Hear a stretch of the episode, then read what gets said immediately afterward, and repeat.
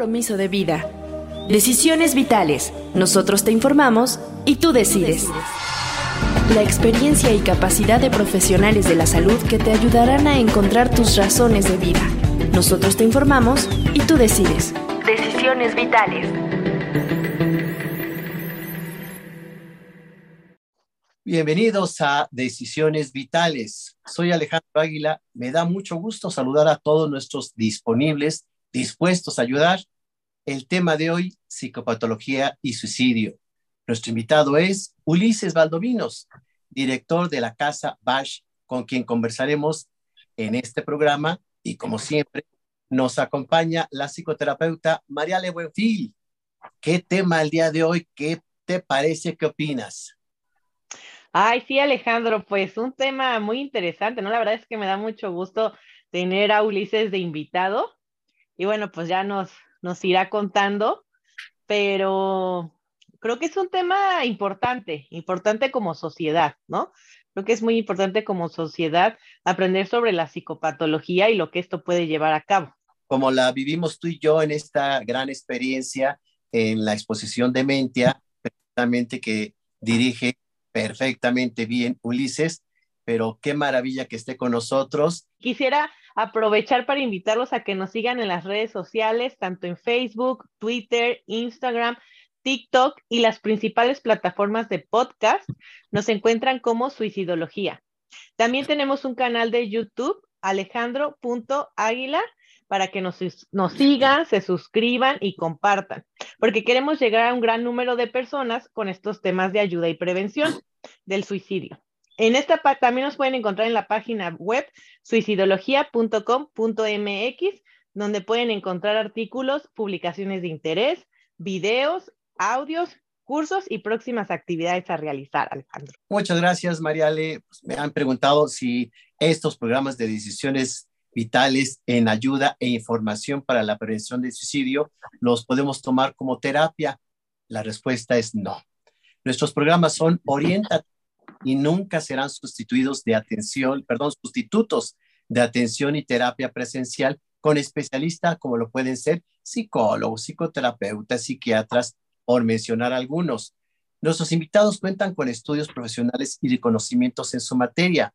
Los temas abordados en nuestros canales son analizados por expertos. Algunos podrán ser más sensibles que otros, pero siempre los trataremos con respeto. Ahora sí, démosle la bienvenida a nuestro invitado. Él es Ulises Valdovinos, fundador y director de la Casa Bash.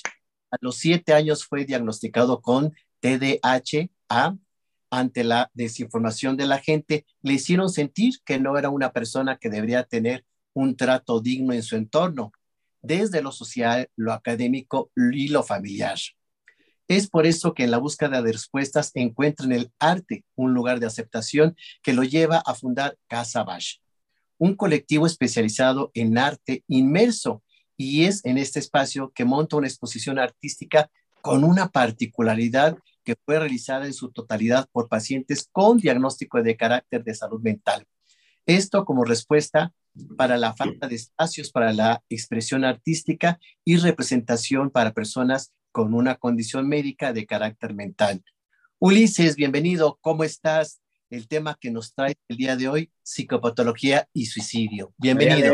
Alejandro, muchas gracias por la invitación. Yo he encantado de estar aquí. Eh, qué padre que tengan un espacio de esta naturaleza, ¿no? Eh, yo siempre he estado muy, muy cercano a este tipo de temas y creo que la labor de prevención es la primera etapa, ¿no? La, primera eh, batalla que debemos de ganar.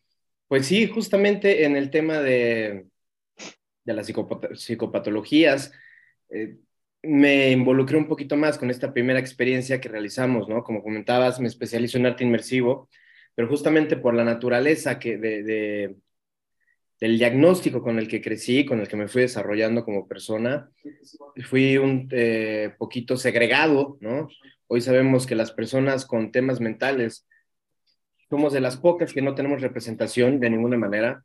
Hoy, gracias a Dios, estamos dando eh, pequeños pasos, ¿no? Con la representación eh, racial, la representación sexual, etcétera, etcétera, ¿no? pero justamente temas de eh, naturaleza mental los tienen un poquito lentos. Aquí en, Casa Bash, pues Híjole, la, la psicopatología ha estado bien cerca de nosotros porque cada una de las salas fue realizada por un paciente con un diagnóstico diferente y ver a través del arte este sentir, estas características de personalidad, estas características de sentir de cada una de estas personas ha sido increíble. Eh, por ahí tenemos documentado el proceso de una chica que te presenta trastorno eh, bipolar, ¿no? El, durante un ataque que, que, tiene aquí en, en, las instalaciones y cómo cambió su pieza artística de manera radical. Ha sido bien padre, inclusive lo, lo comentábamos, decía que tuvimos la eh, bendición de que pudieran asistir a, visitarnos.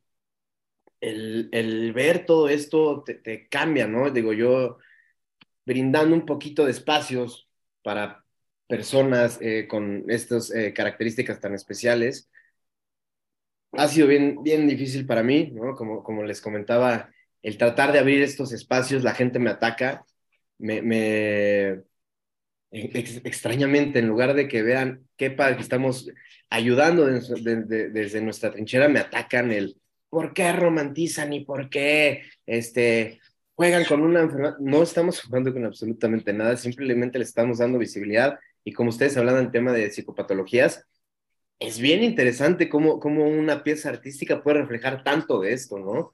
Características tan precisas, tan exactas de lo que puede ayudar a hacer un diagnóstico, ¿no?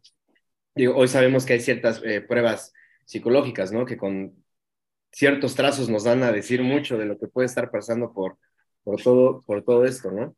Y pues otra vez les agradezco el espacio, les agradezco infinitamente que hayan venido. Eh, como les comenté a mí, el, tema muy particular de ustedes de la psicología ha sido muy cercano a mí. Y pues justo eso, ¿no? Trabajar muchísimo en la prevención. Yo quisiera para todos los disponibles, que María Le me ayude, hagamos una especie de ejercicio eh, este, mental de un poco de fantasía, invitándolos a compartir lo que vivimos Marial y yo entrando a la casa Bash, porque la primera eh, sala que nos hiciste el favor de incorporarnos es la de la depresión. Y fíjate que el 13 de enero es Día Mundial para la Atención de la Prevención. Entonces, es. importante esta sala porque no, no es como uno se lo imagina, por eso lo importante de vivirlo. En lo personal, sala este, llena muchas caritas y este, infelices, diríamos, y eh, con muchas pelotas este, en donde se sumerge uno y lo difícil es salir.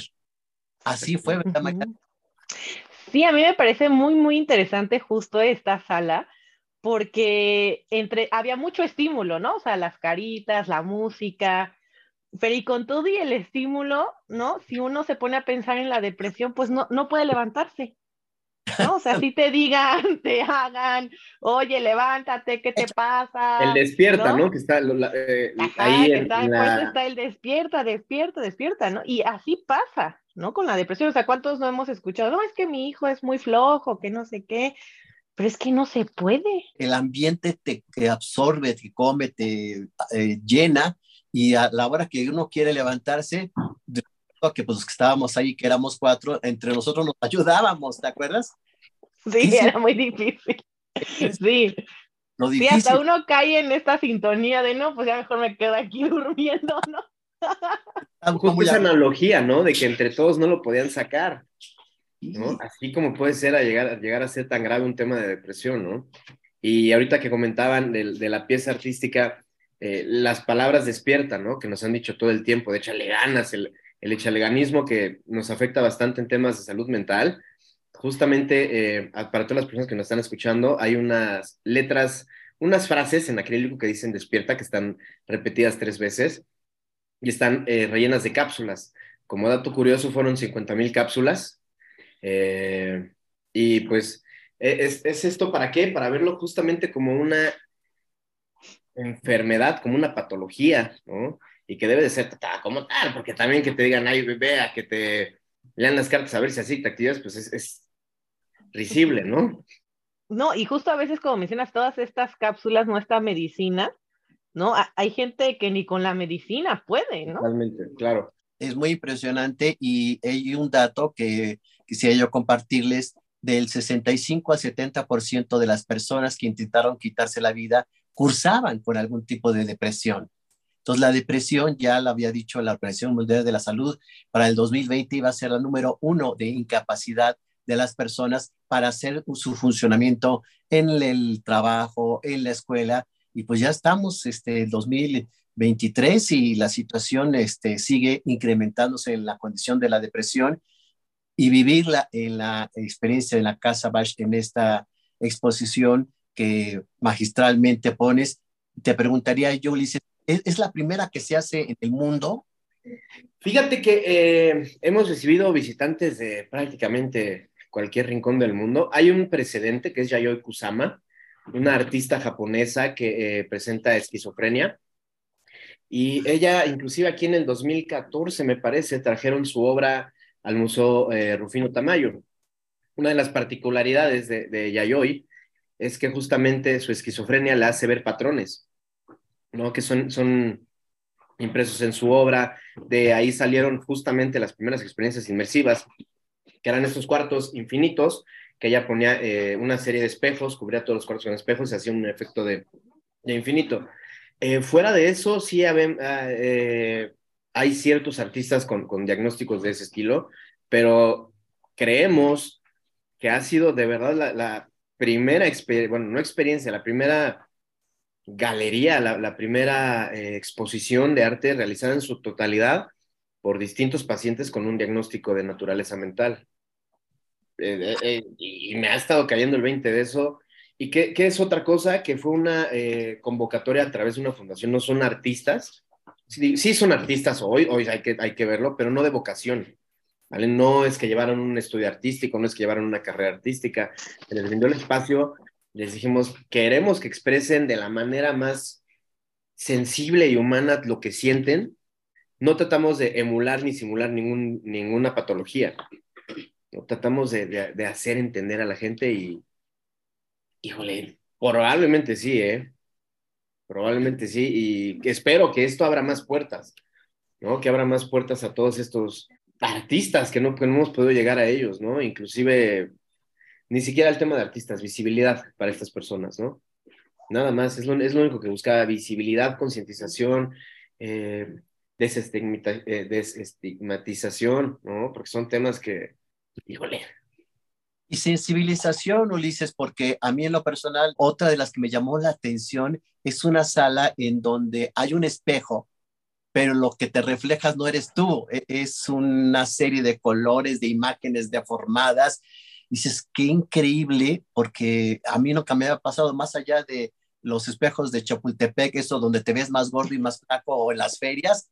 Esto que muestras de una forma, insisto, magistral con una deformación de imágenes, de colores, de formas. Qué impresionante, ¿verdad, María Mariale? No, y aparte algo muy importante de esto es que pues estas personas sí llegan momentos en que se ven al espejo y no se reconocen, ¿no? Entonces justo ahí está la sensibilización, ¿no? El tomar conciencia, o sea, imagínense que, pues qué feo ha de ser no verte al espejo y decir, pues, no soy yo.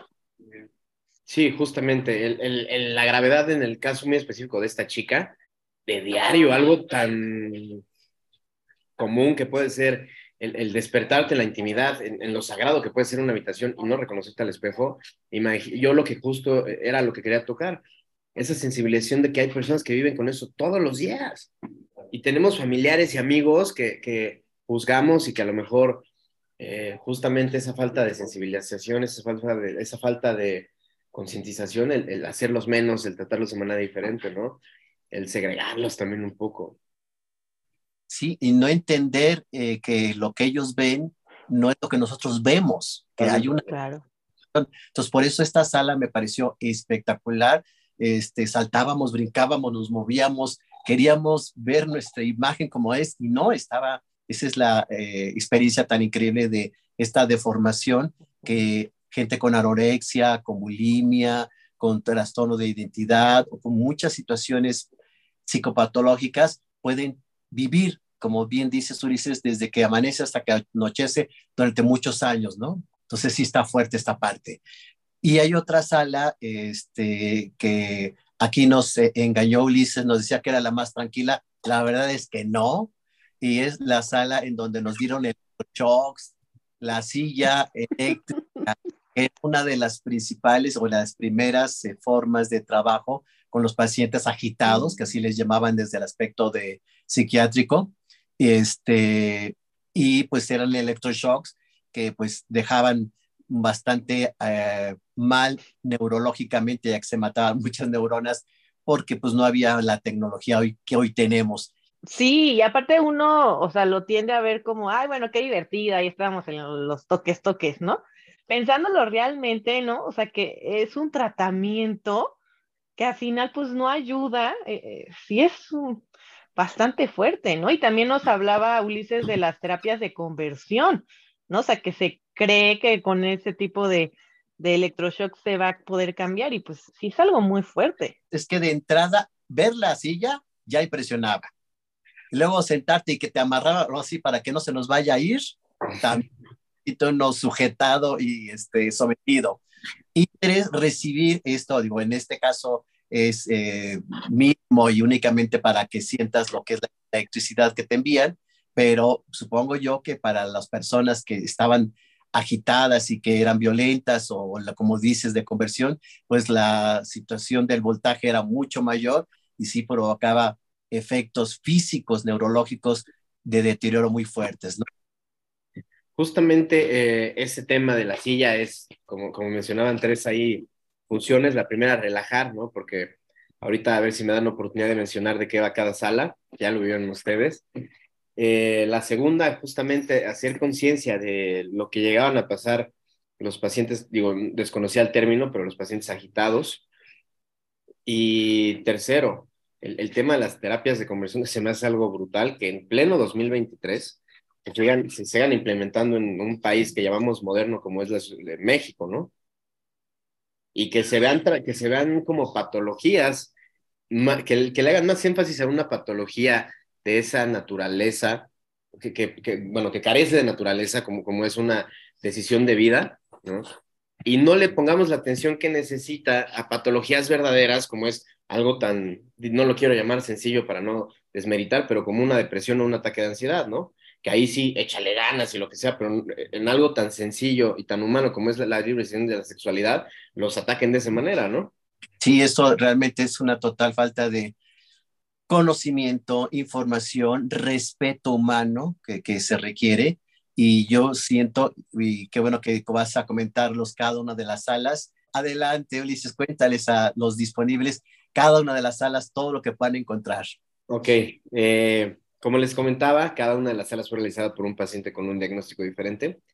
Eh, la primera sala, la, la, sala que a mí visualmente me gusta más, fue realizada por un chico de 14 años que presenta ataques psicóticos. ¿Qué pasa? Que en su caso particular, eh, dependiendo de las situaciones eh, o de cómo fuera llevando ese tema de los ataques, podía ser recluido o no en estos cuartos de, seguridad, ¿no? Esos cuartos acolchados que hemos visto en películas y series. Aquí hay dos cosas bien importantes. La primera, entender que la industria del cine y la televisión ha transgiversado completamente las cosas, ¿no? Y la segunda, que eh, de la naturaleza, bueno, de, la situación que representa estar en ese cuarto, el chico presenta alucinaciones y él las representa a través de una programación de luces y una canción bien padre, bien movida, ¿no? Así, bien, bien, que altera, que tiene dos, dos propósitos. La primera, porque en este cuarto prácticamente carecía de, de sonido y la segunda, para que ustedes vivieran lo que es, es tener esa carga de sentidos, ¿no? Esa carga de, estímulos que, pueden llegar a ser abrumadores. Esa es la primera. La segunda sala que ya comentaban, que fue realizada por una paciente de 27 años con un cuadro eh, de depresión bastante severo. Esta sala es como la más de la que más se toman fotos, la que más disfrutan. Es una especie de alberca de pelotas con una pared que tiene unas impresiones de unas caras un poco ahí deformes, ¿no? Que no están completamente sonrientes haciendo analogía a lo que es eh, la depresión. Eh, justamente como les comentaba, estas letras que aparecen ahí que dicen despierta tres veces, hacen referencia al, al echalaganismo, ¿no? Que, que llegamos a sufrir los, los pacientes de, de carácter mental, eh, la parte de las pelotas que la gente se divierte mucho, juega y anda ahí echando relajo, cuando se quieren parar ya sienten, ¿no? Lo que es este, no poder levantarse, salir de la enfermedad. La siguiente sala es la que ustedes me comentan de una chica que tiene TLP y también, bueno, trastorno límite de la personalidad y trastorno de la personalidad paranoide. ¿Paranoide o paranoica? Paranoide está bien. Paranoide, ok. En su caso muy específico, se disocia y no se reconoce frente al espejo. Ahí eh, ella hace una representación de con unas caras, ¿no? Con una ambientación un poco oscura de lo que, de lo que ella siente, ¿no? De, que, de sentir ese, de, su parte paranoide, que todo el mundo la ataca, que todo el mundo la observa, que todo el mundo le quiere hacer daño, ¿no? Que se complementa para algo muy malo que puede ser su, trastorno límite de la personalidad, que la hace ser muy explosiva, que la hace ser eh, arriesgada, ¿no? Que, que la hace eh, ser violenta, no de una mala manera, no es que sea una mala persona, sino simplemente sus, sus movimientos son, pueden llegar a ser violentos. La tercera sala, no, la cuarta sala es la misma paciente con el trastorno eh, límite de personalidad y trastorno de personalidad paranoide y en esa sala hay algo bien chistoso, es, esta presencia de ruido blanco, es una sala eh, con una escultura de televisiones de los noventas, ¿no? No le quiero decir eh, antiguas porque somos yo, somos esa generación, estamos más para allá que para acá, estamos más cercanos a esas teles que a las pantallas planas. Entonces, está realizada con esta escultura de, teles y hay ruido blanco, ese y llega a alterarnos. Es una sala fuerte. Sí. Mucho, y aparte todo lo que se puede poner, porque permite que uno también escriba cosas. Claro, claro, claro, claro. E, es, esa eh, carga llega a ser un poco incómoda para los, para los visitantes. Es lo que buscamos, que entiendan cómo puede llegarse a sentir una persona que batalla todos los días con, con temas de este índole, ¿no? La cuarta sala es la sala de la silla eléctrica que como decías, de entrar a ver una silla eléctrica ahí, este, pues estas de Alcatraz, ¿no? Llega a ser eh, algo de shock y justamente eh, la tenemos ahí para relajarnos un poquito, ¿no? Porque a nivel eh, estímulo, a nivel sensorial, emocional, etcétera, etcétera, llega a ser muy fuerte.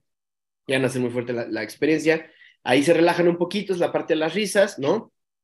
Es, es ahí el chacoteo, si lo quieren ver así. De ahí pasamos a la sala de, una chica que presenta trastorno bipolar, que es una escultura con telas, que a mí en lo personal me conmueve muchísimo.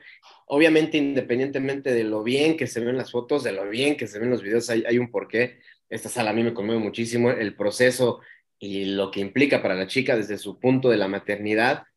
Eh, es bien interesante. Las últimas dos salas, la sala de esquizofrenia, que fue realizada por un chico que tiene 17 años, es una sala completamente negro, donde ustedes tienen la oportunidad de, intervenirla, de pintar, de dejar algún mensaje.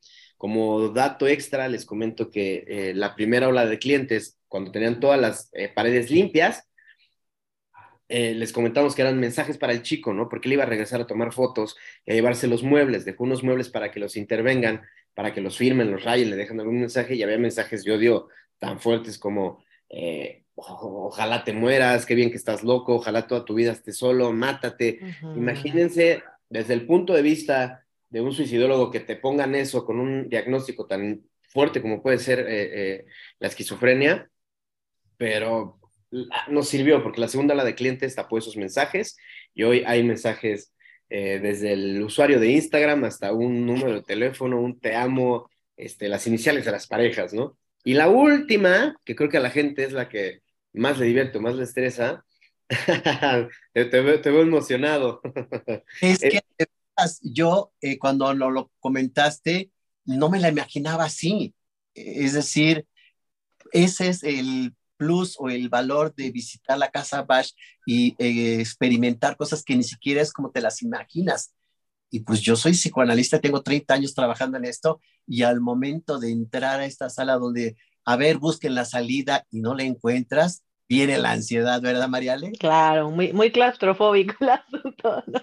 Y justo desde este punto de vista interactivo y artístico, es acercarlos a todas estas eh, eh, psicopatologías, ¿no? A todos estos eh, diagnósticos, a todas estas vivencias que son más comunes de lo que creemos. Eso hay que estar bien, bien, bien conscientes. O sea, no es, híjole, yo creo que es casi tan común como una gripe hoy día, ¿no? Las situaciones que vivimos a nivel global a raíz de la pandemia dio un boom, ¿no? En, en situaciones de salud mental. Y esto es importante mencionarlos porque aunque no hay una sala específica de suicidio, muchas de las psicopatologías que vemos depresión, ansiedad, trastornos de, de imagen, de el TLP, etcétera, podemos decir que todas las salas de alguna forma tienen una influencia muy fuerte en el suicida. Sí, claro, o sea, me parece que al final todo esto ayuda a la prevención, ¿no? Porque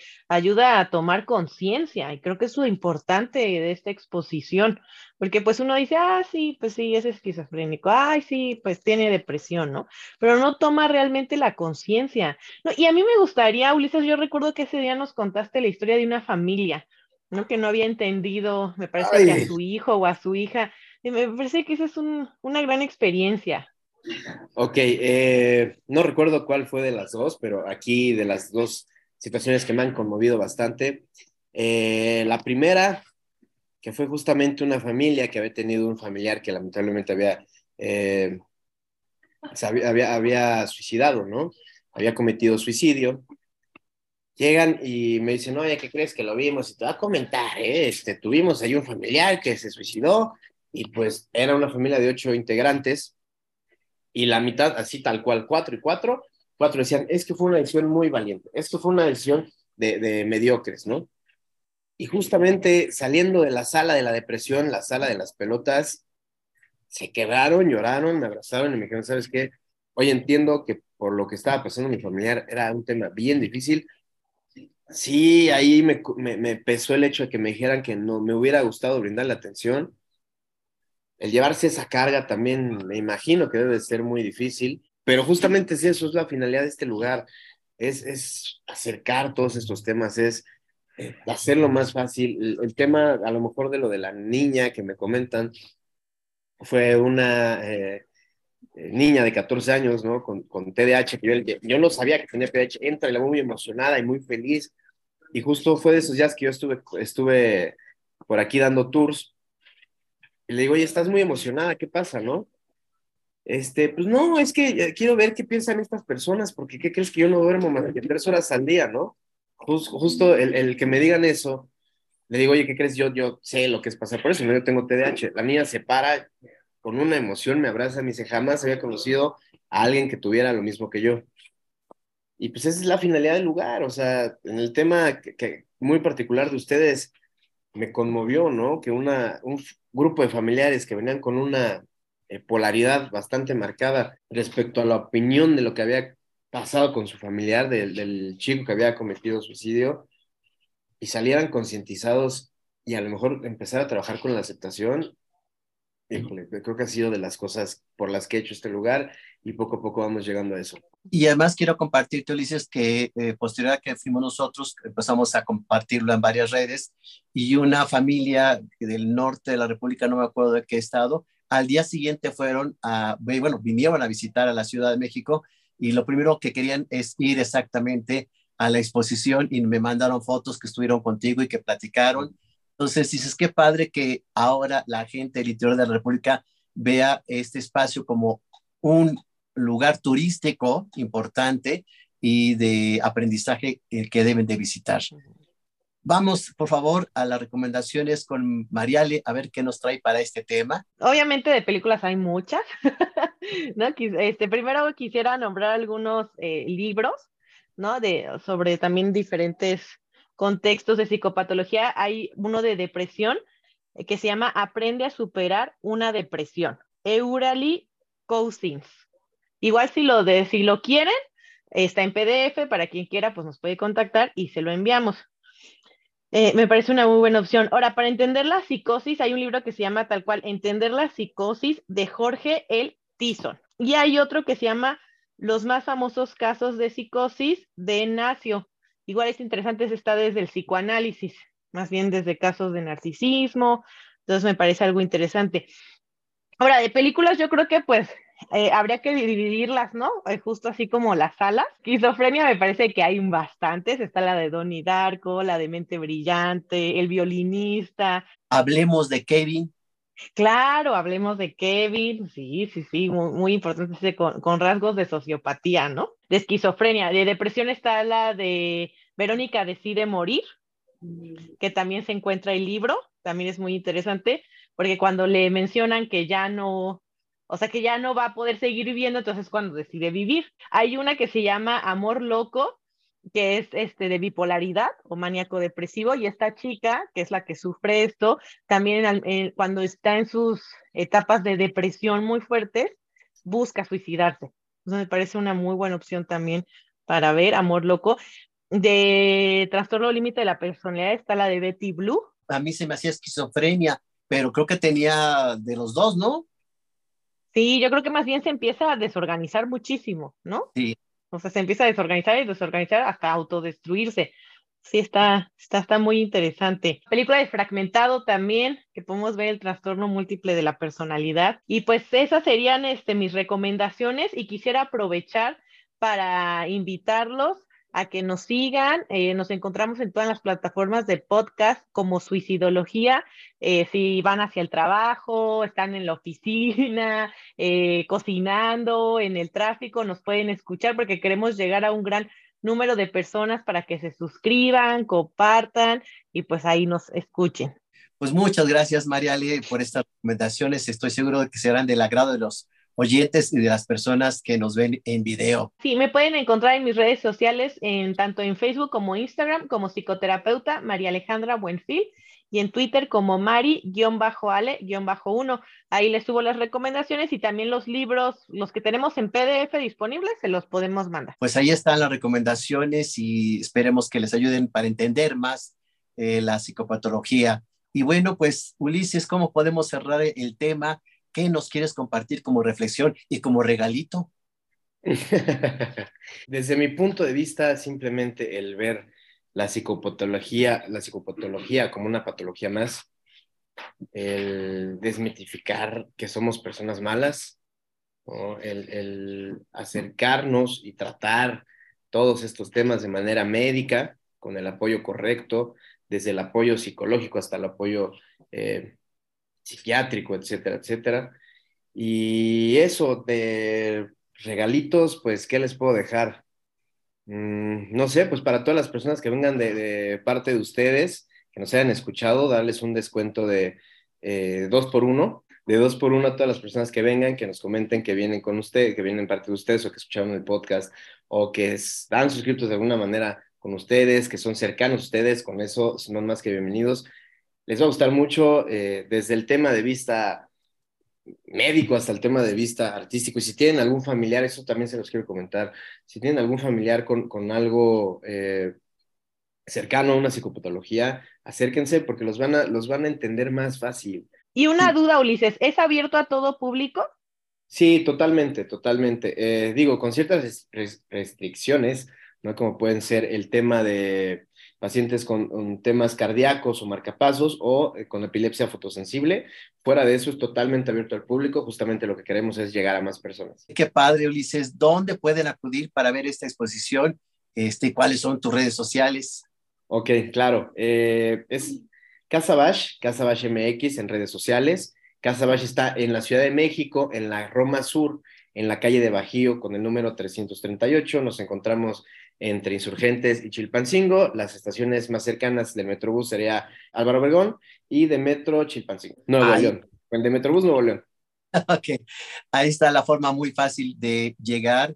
La verdad es que es una enorme, gran y única experiencia. Por eso lo recomendamos, por eso que Ulises estuviera con nosotros aquí en Decisiones Vitales, porque eh, quien vive esta experiencia le cambia mucho la visión de lo que es la psicopatología.